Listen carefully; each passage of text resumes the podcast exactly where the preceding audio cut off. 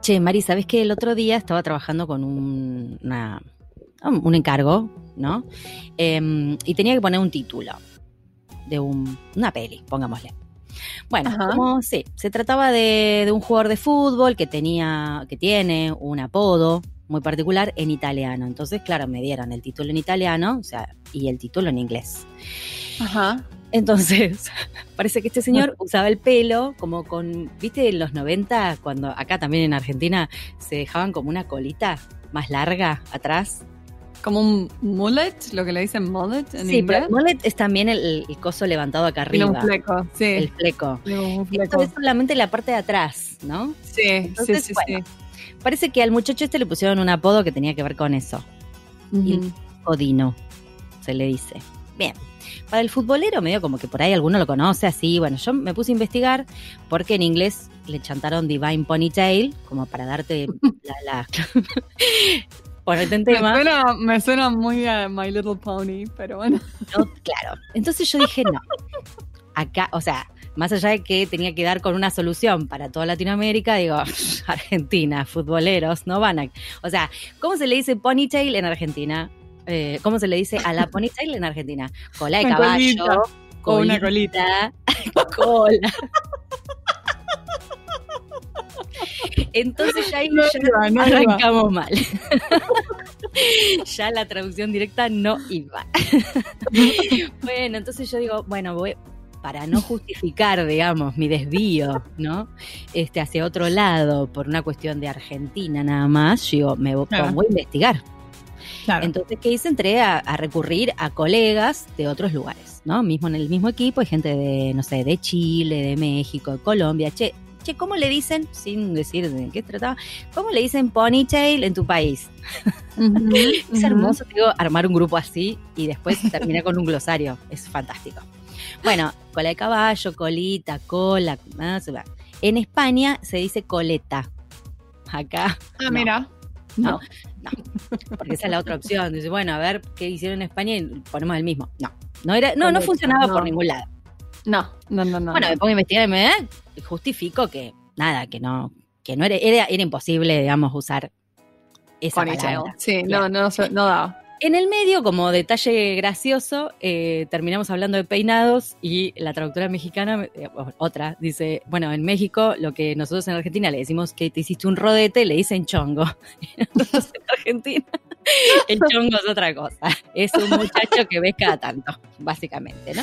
Digo, para los demás que no sepan lo que es un chongo. O sea que tener un chongo en México es tener un rodete en la cabeza, tener un chongo en Argentina es otra cosa, se mal no. Bueno, ese mismo día, a la noche, me encontré con unos colegas también. Uno de ellos es venezolano, saludos a Carmelo. Terminamos hablando de este tipo de cosas que uno cambia de país y se encuentra con estas ¿no? diferencias de palabritas y de Sí. expresiones. Me termina contando esta Sí. anécdota que te vas a descomponer de la risa. Tengo miedo de que se nos vaya el episodio al cuerno. Bueno, pero te lo cuento igual.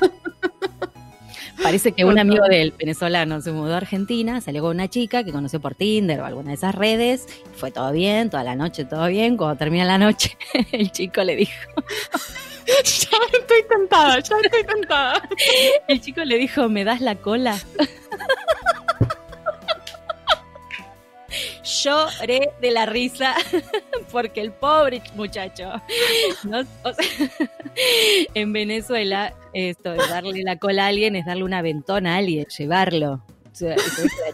No sé, no sé por qué. Que, la- que te alcance, que te lleven el auto. te alcancen en el auto, claro, que te llevo, de última vez tomar el mismo taxi que te dejen, ¿entendés? Pero en Argentina, chicos, dar, o sea, pedir así la cola en la primera cita es un sopapo garantizado, no lo hagan. O sea, connotación sexual y guaranga así, de una, porque no, no es el momento. Bueno, anyways, vamos a tener que hacer, además del, del diccionario de pérsico, ¿viste? De- del argentino al inglés, a tener que hacer uno de argentino venezolano, porque como estamos todos mezclados ahora, este, capaz que más de uno le ha pasado algo de esto. Re- pero, ¿qué, ¿cómo salió parado este hombre? No, todo mal. La piba se puso, mal. se puso loca. Lo mandó a cagar y hasta que no sé en qué momento le logró explicar lo que le quiso decir. Porque yo aparte me tenté mal, imagínate, me contó esto y me estuve riendo como media hora. Qué gracioso, ¿no? Genial, genial. ¿Viste como No, cuando no, te dicen no sé, que vas a España y te dicen, no digas, qué sé yo? ¿Viste la típica que estás sentada al lado de alguien y le querés pedir que, que se mueva y le dicen correte y correte es otra cosa? Ponele. Bueno, yo cuando, cuando estuve haciendo giras en México con el teatro, eh, me acuerdo que con el grupo de teatro éramos jóvenes y bastante boludos, pero me acuerdo que nos decían tipo, bueno, los cogemos, los cogemos bueno, bueno, con el bueno. auto y los llevamos Recién llegamos, che. y coger este, coger lo otro y nosotros tipo, Y sí, como los boludos que éramos riéndonos de eso. Bueno, nada, este, yo no la había escuchado nunca esa expresión. Honestamente, a mí me hubiese tomado muy por sorpresa, pero no sé si, no sé si llego a reaccionar, si me pasa No. algo así. Este, No, creo bueno, el otro día me pasó hablando con, con un compañero que es de Venezuela, que dijo, no, porque estoy acá en mi casa con las matas y las matas, que esto... las yo- matas. ¿De qué ¿Quién? está hablando? Princesa, primero pensé que hablaba de mantas, digo, hará crochet, no sé, cual- cualquier cosa habla ayer. No, son las matas? Una persona mata Despeinada. Es plantas, es plantas. En, Ah, en en pero que la planta, la común, la de interior. Claro, las, las ¿Qué matas planta? que tenés, las plantas que tenés acá en tu casa, ponele. O en tu patio, qué sé yo, le dicen matas. Me encanta. Claro. Porque yo que- tengo así como mata de pelo, pero por una cuestión, cosa así de arbusto Ah. salvaje, ¿me entendés? Mata, Claro, claro, claro. no una planta. No, no, no, yo nunca, nunca entendí esa referencia. Pero yo creo que debería haber asesores de este tipo de cosas cuando uno va a otro país. Tendría que preguntar todo lo, lo que pasa que bueno, acá en Argentina es muy probable que alguien te haga un chiste y te haga decir cualquier cosa, pero este estaría bueno tener alguna especie de recurso donde ir a mirar, che, qué es lo que no puedo decir o qué es lo que no, ¿no? O sea, qué claro, un glosario de no-nos. significa no, no, tal cual. Yo ya, ya como que me, me, me copé, me copé, yo digo, tendríamos que hacer algo de, de, de, no sé, algún cuadro comparativo de distintas, de este tipo de cosas, ¿no? Que te pueden meter en problemas, digo yo, o hacerte quedar mal. Bueno, te lo tenía que contar porque me pareció No, sumamente es- gracioso. Es buenísima, es muy, muy graciosa. bueno y no no sé muy bien cómo terminó ese asunto con porque por ahí viste este puede haber terminado ¿Prosperó bien la relación o ese fue el fin? yo creo que fue el fin este una pena no este lo que no no me quedó muy claro es si el pibe terminó con los cinco dedos de la piba estampados en la cara o o si le dio la posibilidad de explicarse porque de última te puede llegar a parecer como brusco pero si es una persona que viene de otro país por ahí Claro, no, es como tan fuera de lugar que como lo, lo, tanto lo cuestionás en el momento. O sea, eh, o sea, como primero te puede llegar a ofender, pero después de. Ah, pará, pará. Pero por ahí me quisiste decir otra cosa. Gracioso sería que fuera, significara lo mismo y que fuera un guarango, ¿no? Sería muy gracioso. Como resolución. No, ya sé, esto es una diferencia léxica Ay, entre no. Argentina. y- No, no, no, era eso lo que pedía. Era eso lo que quería. Ay, Dios, te pido. Basta de pavadas. Pasemos. a Vamos. Está buenísimo. Vamos a la entrevista. Seria, además. Mejor.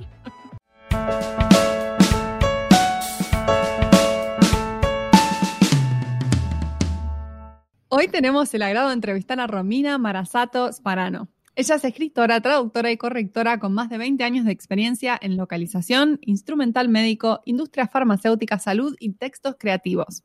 Cuenta con una maestría en traducción del Middlebury Institute of International Studies en Monterrey. Estudió bioquímica y traducción en la Universidad Nacional de La Plata en Argentina y es traductora certificada de inglés a español y español-inglés por la American Translators Association. Ofrece servicios lingüísticos, consultoría y capacitación para profesionales, organizaciones y empresas. En tanto docente, Romina se ha abocado a la enseñanza universitaria y a la formación profesional. Fue profesora, jefe de departamento y fundadora de la maestría en gestión de traducción y localización del Middlebury Institute of International Studies. Forma parte del equipo directivo y docente de Plain Language Academy en inglés y lanza este año junto a un equipo docente la filial de PLA en español, Academia de Lenguaje Claro. Este es solo un resumen de la biografía de Romina porque es realmente notable, la tuvimos que Yes. resumir para el aire, pero mil gracias Romina por estar aquí con nosotras en Pantuflas. Bienvenida. No, un placer total para mí. Bienvenida. Este, sí, es cierto que, que, a veces nos da pena hacer más cortito el, el currículum por una cuestión de tiempo y qué sé yo. Después lo vamos a escribir cuando sale el episodio, porque la verdad que lo que, todo lo que hiciste y todo lo que haces es un montón. Me agoté de leerlo nada más. Te digo la verdad, te tengo que ser sincera. Son los años nada más.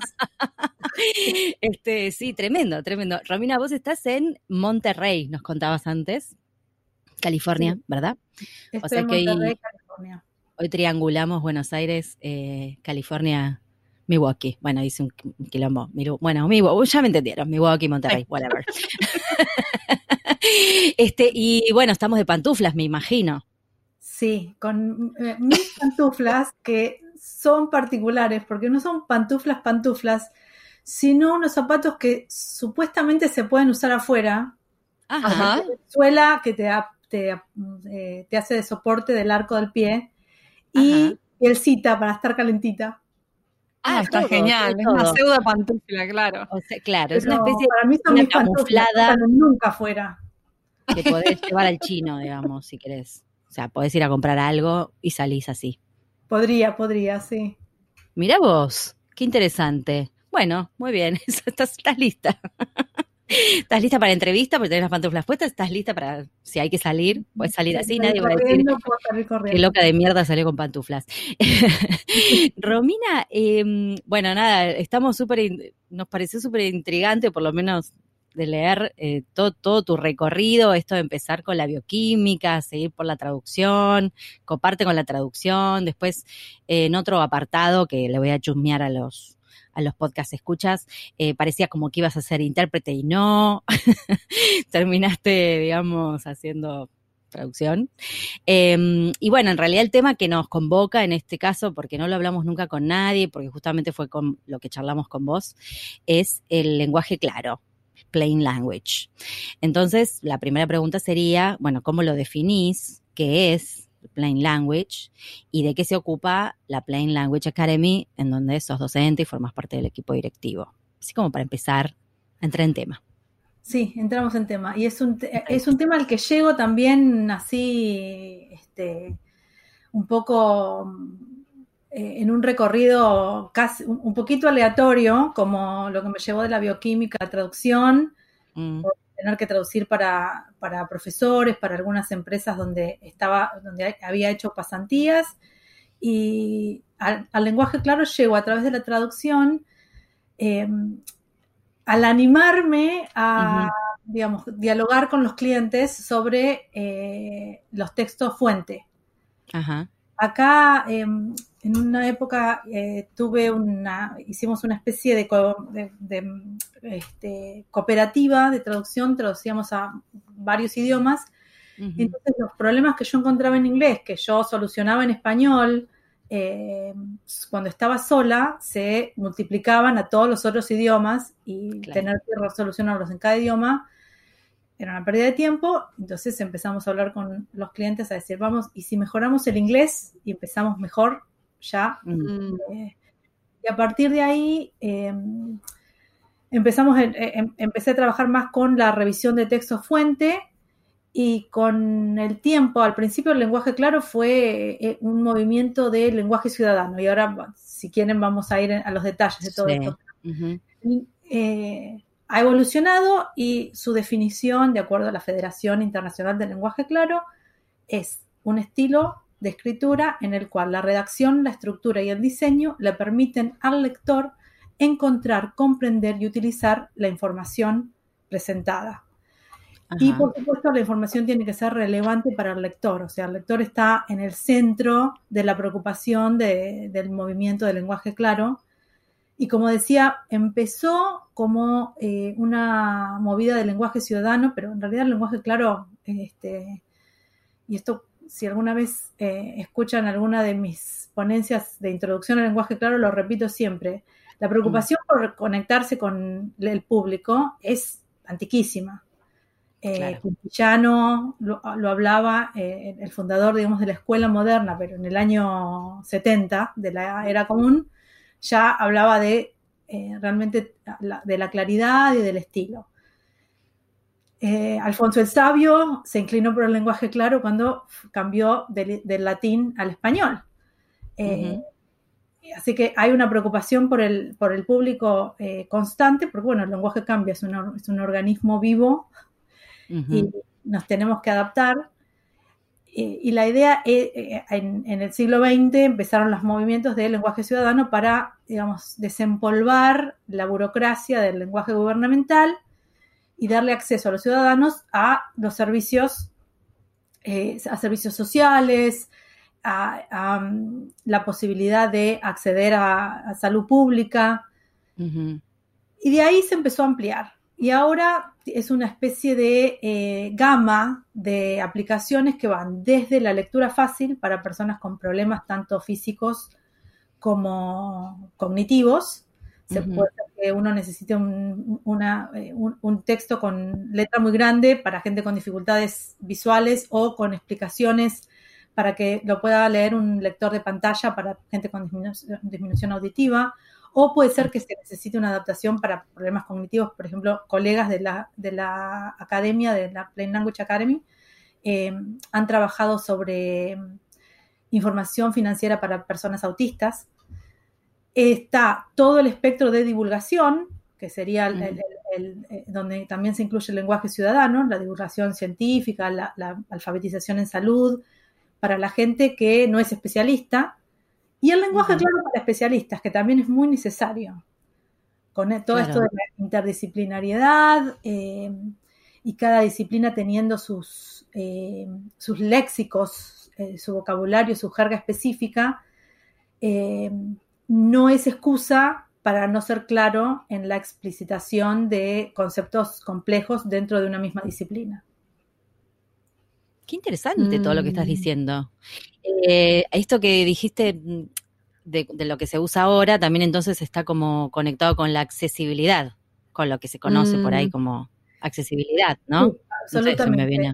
sí, audiodescripción y todo esto la, em, en, bueno, en Estados Unidos tenemos digamos, dos em, iniciativas de accesibilidad, la iniciativa de la web, que es internacional, y eh, la iniciativa que parte de em, las leyes sobre justicia social, en definitiva. Estamos en, proceso de unificar todo y digamos, vamos a adherirnos a los, lineamientos de accesibilidad de, la web que justamente hablan de mm, poder darle acceso a la información en, soporte digital a personas que tienen distintos tipos de dificultades, particularmente la, accesibilidad digital eh, es para personas con disminución auditiva o visual, pero se, se eh, totalmente con el tema de lectura fácil eh, y lenguaje claro. De hecho, en Sí, eso es lo que yo estaba pensando. Sí, lo estaba, lo estaba ligando a esto también a, los distintos niveles de educación por ahí de la gente que lo lee y que alguien que por ahí no tiene un nivel muy alto igual pueda entender el texto y, le pueda servir. Como. Mm. Sí, ahora no sé si está tan ligado a eso específicamente, pero es lo que, lo que estoy pensando. Una preocupación, eh, eh, digamos, el nivel, eh, el nivel educativo es sin ninguna duda un factor, la inteligencia es sin ninguna duda un factor, el idioma, si se tiene que leer en texto, en texto fuente, bueno, en inglés, que es un país multilingüe, mm. y básicamente bilingüe, mm. es una preocupación eh, y también eh, yo me dedico a la parte médica, eh, lo que se llama alfabetización médica, health literacy. También habla mm. del el hecho de que a lo mm. mejor una persona con un alto grado de educación, que puede ser, mm, no sé, un abogado, un doctor en física, de repente cuando tienen un, un diagnóstico médico, toda esa sabiduría no sale a, la superficie porque hay cuestiones emocionales eh, que impiden la comprensión y también desde el lugar de los proveedores de, servicios de salud y de información de salud tenemos que tener mucha consideración a las cuestiones también situacionales. Claro. Claro, sí, sí, sí, sí. Estoy pensando mm, que, el, por ejemplo, ahora con el tema de la pandemia, ¿no? Donde circula tanta información vital, porque uno tiene que estar al día con, lo que está sucediendo o con las medidas a tomar. Incluso por lo que está pasando acá en Buenos Aires es eh, salieron una serie de disposiciones de qué hacer, si tenés que ir de vacaciones y esto y que el otro. Y les haría falta un buen curso de lenguaje claro a los de, a los de la página del gobierno, eh, al, bueno, el boletín oficial, ni hablemos. O sea, no se entiende, no se entiende. Y, y eso que lo he leído con mis ojos de traductora y de, de, como, o sea, con la capacidad que tenemos nosotros de entender un texto, ¿no? De, de, de desmenuzarlo. Y esto que me estás diciendo me hace acordar a eso, porque, y lo he visto incluso en grupos de gente, che, no entiendo si tengo que hacer esto, tengo que hacer lo otro. Che, no entiendo si me meten una multa o no. Che, no entiendo qué significa. Y si la, nadie entiende, o sea, no es que la gente es idiota, es que hay algo ahí que no está, no está mediando esa comunicación que vos decís, ¿no? De llegar al ciudadano. Sí, es re importante. De hecho, es eh, eh, en el eh, la Federación del Lenguaje Claro el año pasado tuvimos una la conferencia que se tuvo que hacer digital eh, y uno de los, eh, básicamente fue eh, como el, anfitrión era Clarity International, que trabaja sobre el lenguaje legal. El, foco fue el lenguaje legal, pero hablamos de algunas cositas de, salud y justamente sacamos a colación esto, que en algunos lugares se han logrado un acercamiento entre la gente que trabaja en lenguaje claro y las agencias u organismos gubernamentales eh, ahí me salió un estadounidismo. Eh, este, y, la, para poder realmente llegar a la gente, pero la verdad que la mayoría no, lo tiene implementado todavía y es necesario porque eh, se, se reproduce un estilo histórico que ha sido un legado de, lo que parecía ser algo eh, que le daba prestancia a las posiciones y así, pero realmente eh, no funciona. Y a la larga eh, tiene que cambiar porque la idea es justamente llegar, llegar a que el ciudadano pueda tomar las medidas que necesita tomar. Sí, sí, genera mucha confusión y en definitiva no, no se cumple el objetivo. Si la gente no entiende lo que tiene que hacer, pues, ¿no? ¿Y cómo, cómo es el tema de, bueno, de esto, de esta iniciativa para hacerlo acá, eh, acá en español, quiero decir, no acá en Buenos Aires? Este, mm, lo que están por lanzar, ¿no? Esto que nos contaste. Sí, nosotros tenemos, bueno, eh, yo por un lado soy parte del, eh, de la Asociación Internacional de Lenguaje Claro Plain. en, que tiene su, base en Canadá, pero es una asociación internacional. Eh, nuestra presidente Margarete Krunares está en, Oslo. Mm. Y, tenemos gente de distintos lugares. A, través de la asociación estamos eh, creando eh, lo que serían divisiones regionales, justamente para impulsar las iniciativas en distintos idiomas. Y paralelamente a eso, em, una de las fundadoras de la, de la asociación, Kate Harrison Whiteside, em, me convocó eh, hace un par de años, eh, que fue un, enorme honor porque es una, eh, Kate es una persona sumamente generosa con su conocimiento, con sus ideas, y ella había iniciado con Cheryl Stevens, la cofundadora, una academia para Mm, formar gente en lenguaje claro mm, cuando eh, era mm, una, em, digamos, irónicamente, un concepto oscuro. Este, e, era difícil de entender, bueno, ¿qué es lenguaje claro?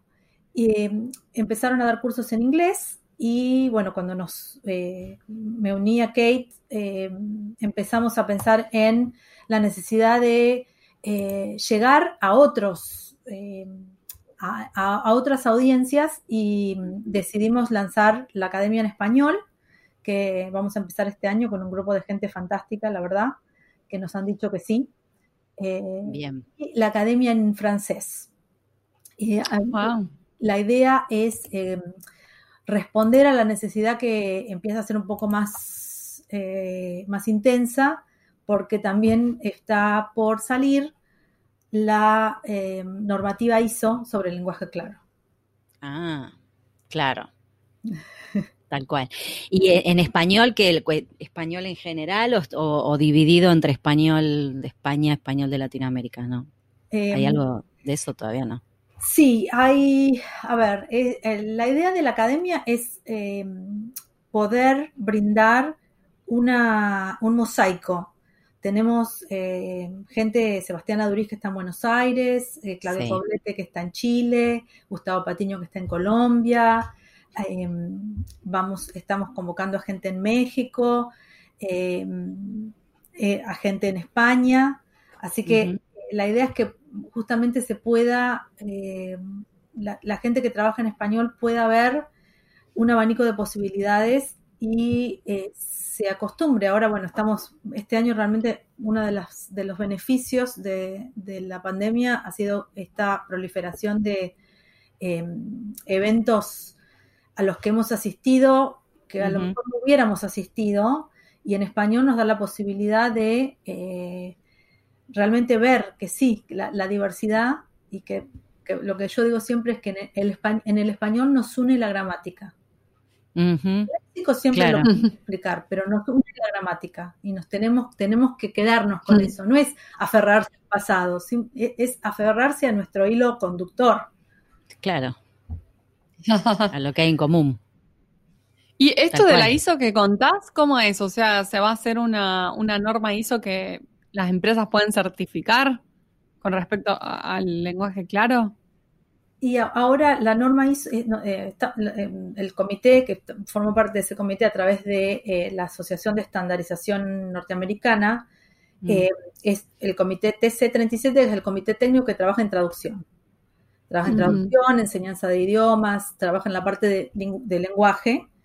Y dentro de ese comité, el el grupo de trabajo número 11 trabaja en lenguaje claro. La idea es que esta normativa no es una normativa, hay distintos tipos de normativas ISO.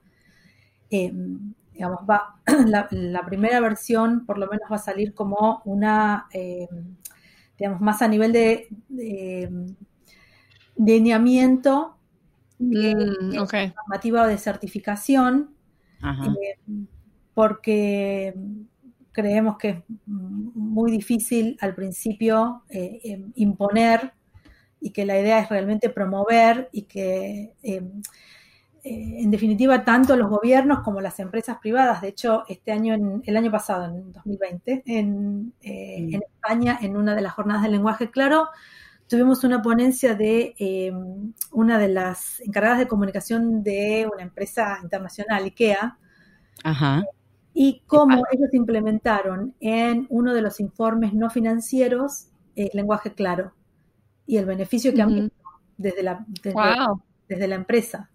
Entonces, la idea es promover y que realmente eh, em, eh, es un beneficio y no, no, no, se necesita tanto. Una de las promotoras de, de la idea de la normativa y de la ley del lenguaje claro en Estados Unidos, Anita Chick dice que este tipo de leyes no, cree ella que necesiten dientes para morder, eh, sino eh, manos para, para guiar en el camino correcto. Qué buena frase. La verdad que sí. ¿Y ves que, ves que traductores están interesados, por ejemplo, en aplicar esto a ciertas traducciones o a una gran parte de traducciones y cómo, cómo se pueden informar más de esto? Sí, creo que están haciendo el interés eh, y yo particularmente promuevo justamente que los traductores eh, se, metan en el tema eh, y dialoguen con los clientes, porque mm. lleva, en, general siempre lleva a una aplicación de la revisión del, texto original, sea en el mm. idioma que sea, este, mm. y la aplicación de las mismas, eh, los mismos principios del lenguaje claro en el texto de llegada. Claro. Y muchas veces um, la pregunta que más recibo es, ¿y nosotros tenemos derecho a hacer mm. este tipo de cambios? Eh, digo, bueno, siempre hay una cuestión de eh, comunicación con el cliente, Pero en general, cuando el cliente que no sabe tu idioma, el idioma al que vos vas, sea cual fuere, te pide que vos llegues a, a, la audiencia que ellos, eh, a las que ellos quieren llegar, es tu deber, es tu deber llegar a esa audiencia eh, mm. y poder em, realmente ayudarle a esos lectores a encontrar la información con un, eh, un, estilo, una estructura y un diseño que les venga bien a ellos, que no porque mm. los idiomas, nosotros trabajando en idiomas de, eh, de, alfabeto latino, a veces nos confunde esta cercanía mm. y esta posibilidad, esta, la habilidad de descifrar el alfabeto con la idea de que retóricamente son parecidos los idiomas y retóricamente son mm. diferentes. El estilo del español eh, es muy distinto al estilo del inglés y vale la pena tenerlo en cuenta para llegar al lector y, digamos, acercarlo más fácil a la información que necesita, convencerlo más fácil de lo que uno quiere, a donde uno quiere llegar. Sí, Sí, totalmente. Es una comunicación en definitiva y medio como que si vos estás comunicando de una manera que, que al lector le resulta poco familiar o, o, confusa o difícil, se rompe la comunicación de alguna manera. Es como que, ¿no? La gente por ahí empieza a leer algo que se le complica y no lo lee más. Sí, o, tal cual. O se queda con una idea errónea y qué sentido tiene eso. ¿no? Sí, terminas, como, eh, terminas en las redes como decías vos, che, ¿esto qué quiere decir? Al ah, final, ¿qué tengo que hacer? es genial. Que es sobre información, digamos, sobre textos informativos. Otra cosa es los textos creativos, la literatura. Eso pasa por ah, ese otro tema. Claro, claro. no, no, eso yo te digo, me, me vino enseguida el, el, ejemplo, porque yo sé que muchas veces, a veces uno dice, ay, la gente no lee, ay, la gente, de hecho también están esos comentarios, lee la norma. Sí, la lees y no se entiende tampoco. ya la leí. o sea, le vamos a estar diciendo, che, mirá, tengo, una carrera encima, sé leer. Eso le vas a explicar. Pero, eh, algo pasa, ¿no? Claramente. Em, Romina, bueno, también esto que les decía los podcasts escucha que haces de todo, les cuento. Eh, Romina también forma parte de Redacte, que es la red de asociaciones de correctores de textos en español. Yo no la conocía, la verdad. Em, entonces te quería preguntar que, así, así como para, para tener un pantallazo, después podemos chusmear la página. ¿Qué es la red Redacte? ¿Qué, se puede encontrar ahí? Sí, la red Redacte es eh, eh, también uno de los beneficios de la pandemia. Este, es una idea que viene, digamos, eh, elaborándose hace mucho con las asociaciones de correctores de textos en español en el mundo hispanohablante eh, a la cual se sumó SEA, la Spanish Editors Association de Estados Unidos, y en el 2018, en el, quinto Congreso Internacional de Correctores de Textos en Español, el quinto SICTE, em, empezamos, retomamos esta idea que ya venía, em, eh, venía elaborándose, y bueno, empezamos a hablar de a poquito, de a poquito, y en el 2020, con la pandemia, nos empezamos a reunir digitalmente. Eh, bueno. Y se conformó la red, eh, ya tiene su sitio web, eh, tenemos una nueva asociación, la Contexto, es uno de los miembros que se formó gracias al, apoyo de, Redacte, la, asociación en Costa Rica. Eh, somos nueve asociaciones, estamos impulsando la formación de asociaciones en todos los países hispanohablantes y una de las cosas mm. que, em, una de las asociaciones más fuertes que, hay, eh, UNICO, la Asociación Española, tenía un laboratorio de colaboración con Fundeu. Redacte ahora es, em, forma, digamos, eh, UNICO le pasó la el, espacio a Redacte y todas las asociaciones, incluida UNICO, ahora tienen este espacio de colaboración con la Fundeu que... qué interesante.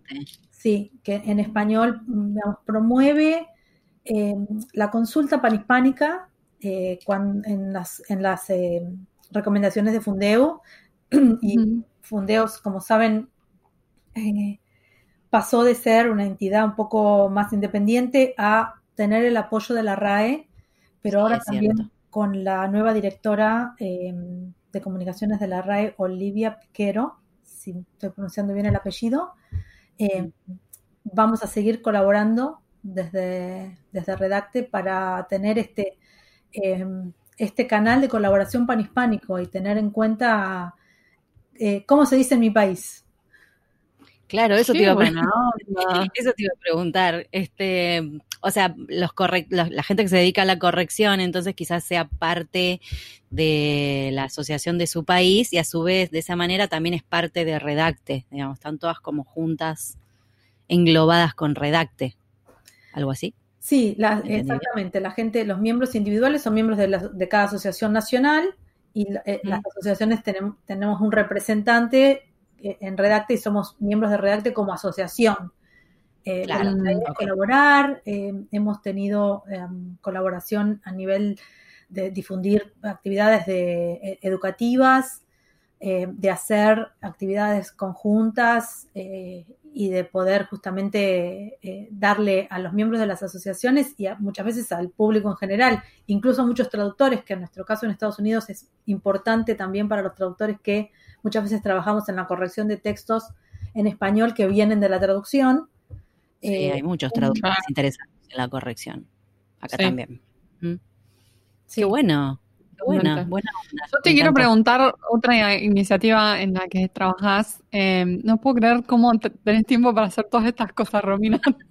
te admiro. Sí, te eh, yo también estoy muy, involucrada con la ATA, así que me, interesa que nos cuentes un poco de la División de Servicios Lingüísticos en Educación de, la American Translators Association. ¿Qué nos puedes contar sobre eso? Eh, es una iniciativa que está en, este, cocinándose, eh, todas relacionadas y este, ahora desde hace un par de años eh, una cosa me ha llevado a la otra porque mis hijos son más grandes. Cuando eran chiquitos era muy difícil. Claro, claro. Y la, en, eh, en ATA el año pasado, también en, el, eh, en el evento digital, eh, tuvimos, estábamos todos sedientos de poder conversar, de hacer el ¿no? de poder conectarnos. Este, hicimos una serie de eventos informales y en una de, de esas reuniones empezamos a hablar del el apoyo, de dónde buscamos apoyo como traductores e intérpretes en eh, eh, ámbitos educativos en Estados Unidos, porque aquí una de las consecuencias de las leyes de accesibilidad eh, es la necesidad de darle a, los papás, a las familias de alumnos, que los alumnos mismos o las familias no hablan inglés, materiales e interpretación en su propio idioma para que puedan tomar decisiones educativas informadas, ¿no?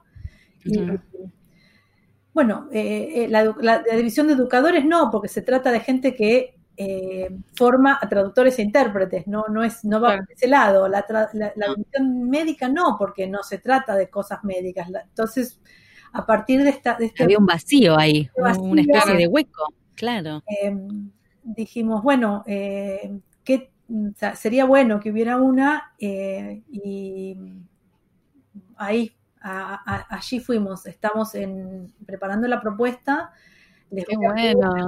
Ustedes tienen, tienen eh, este, fans eh, muy comprometidos, así que les vamos a decir que si son miembros de la ATA, les va a llegar la eh, notificación para anexar su firma a la propuesta y darle un espacio a los traductores e intérpretes que trabajan en ámbitos educativos. Eh, Hay que votar. Yo ya, conozco a alguien, es que ya le mando un WhatsApp que va a estar muy interesada en meterse. Y yo soy flamante, flamante miembro de la ATA, recién ahora. le voy a meter todos los ganchos ahí, Romina, olvídate, porque la traducción de, material educativo es re particular. Eh, algo, alguito hice con otras traductoras y me pareció súper interesante era para colegios de Texas. Em, entonces no eran solamente textos, eran ejercicios que tenían que ver con, la lengua, con vocabulario, con preposiciones, que sé yo, era todo un tema, ¿no? Pasar de una lengua a la otra. Pero, pero tiene sus, tiene sus vericuetos, no es así tan sencillo. Está bueno que haya algo que se ocupe de eso. Me encanta. Sí, la, verdad es que el trabajo que hacen, yo soy súper, he estado, mm, antes de, meterme en todas estas eh, actividades más profesionales, fui mucho tiempo eh,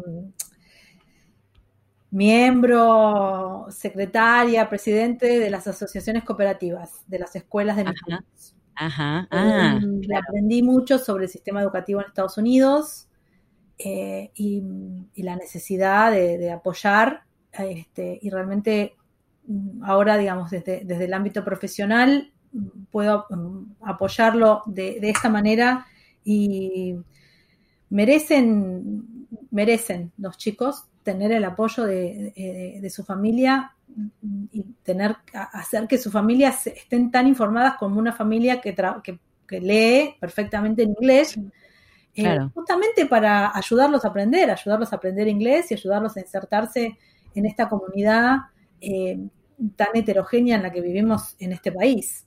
Eh, creo que también en, otros lugares en Europa este, el multilingüismo está muy instalado, eh, pero acá es un trabajo eh, a nivel escolar eh, que algunos distritos escolares lo tienen muy resuelto y otros no, y bueno, la idea es poder ayudar en todos lados a que se estandarice y, y, ayudar a, las familias y a los chicos a salir adelante lo mejor posible.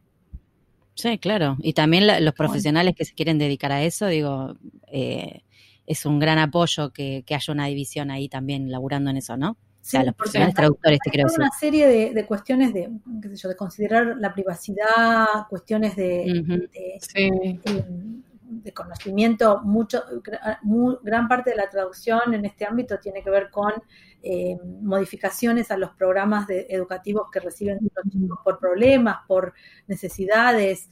Este, claro. Y hay que, la idea es desde, desde ATA apoyar a los profesionales y convocar gente que pueda formarlos e informarlos para que hagan su trabajo mejor. Por supuesto, claro. Qué genial, genial. Bueno, te cuento que mm, esta, ya estarás enterada, porque ya habrás escuchado algún episodio, que en esta temporada hacemos una pregunta final de corte filosófico, ¿verdad, Romina? Este, con un touch de ciencia ficción y de vuelo, de vuelo. Este, y la pregunta es la preferida de Marina. Así que yo este, le dejo, le dejo paso a Marina. Ok, muchas gracias, Pau. Si pudiera, si pudieras volver el tiempo atrás a cuando recién comenzaste tu carrera profesional, mm. ¿qué consejo te darías? La verdad que... ¿Qué consejo profesional? ¿Qué consejo profesional te darías? Sí. sí. muchas cosas. La gente que dice, sí, yo te entiendo perfectamente que todo lo que hice me trajo hasta acá, pero si pudiera volver, haría cosas distintas. Vamos a aprovechar el viaje, ¿no? A, decirnos algo eh, Creo que lo primero sería em, pedir más ayuda. Ah, ahora veo que con todas eh, las actividades y las cosas, a mí me encanta ayudar, me encanta ayudar a la gente joven, eh, ayudar a los profesionales jóvenes y siendo los traductores tenemos eh, un touch de este, obsesión, compulsión, perfeccionismo, que eh, a veces nos desafiamos a hacerlo todo bien solos. Y yo diría, no, pedí ayuda, tocale, tocale la puerta a la gente que te, que te va a ayudar más. y, bueno ese consejo. la gente tiene ganas de ayudar. es, es mm, somos, somos una comunidad. Sí, sí. Me encanta, me encanta ese consejo. Para mí una de las formas mejores de aprender de cómo hacer las cosas es de otros colegas que te, que te guíen, que te guíen. Sí, quizás ahora es más común, me parece, eh, estar más conectados o hacer redes, ¿no? De profesionales. Capaz que antes, en otra época, este, era todo medio así como medio celoso, o se tenía esa sensación de que nadie te iba a tirar un hueso, como que. Entonces, eh, uno no, no, estaba esa idea de preguntar, pero la realidad es que es como vos decís. Eh, uno cuando ya transitó un camino, no, ¿qué problema tiene ayudar? Al contrario, no sé. Al contrario, es, cierto, es re cierto lo que decís, Romina. La mayoría eh, está feliz de ayudar a alguien. O sea que no hay que tener miedo de tocar la puerta, tal cual. Me encanta. nos encanta. Aprendes más, eh, en realidad, dando que recibiendo. Aprendes un montón. Tal de vuelta. Sí, sí, Me encantó. Es el, el, mejor consejo, te digo, hasta ahora, ¿eh? Yo no sé, no quiero no, se sientan mal. Ha habido, muy buenos, ha habido muy buenos. sí, pero viste que como que plantea esta cosa de, ay, si vuelvo al pasado, ¿qué me diría a mí mismo? No, no, no, no, es como, claro. Sí, sí, sí, eh, plantea el efecto mariposa, la gente tiene mucho miedo de, de, que de repente cambie su presente, si cambia algo. no, y acá estamos volviendo, pero es bueno, es bueno, me gustó mucho ese consejo. bueno, la verdad, eh, re linda entrevista, me encantó, aprendimos un montón, como siempre, cosas nuevas. Después, seguramente te vamos a pedir eh, los links de las páginas para poder incluirlos con el episodio para el que quiera seguir chusmeando este, de que, se trata todo. Y claro, que se metan a chusmear, que se, que bueno, me imagino que si alguien eh, es miembro de ATA y se quiere sumar a la iniciativa, por supuesto que las puertas están abiertas, ya lo dijo Romina y lo reiteramos.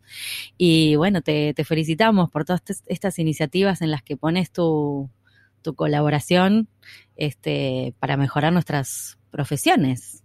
Gracias. Muchas gracias, Romina. La, consigna es servir y eh, servir y aprender. Excelente. Eh, es, eh, es eso. Es, la, es, el porqué de vivir. Si, Sin compartir, aprender y bueno, ya habiendo vivido un poco, poder servir a colegas, eh, gente nueva, eh, es una gran combinación. Qué genial, me encanta. Mil gracias. Muchas gracias, Romina. Gracias a ustedes, chicas, un placer.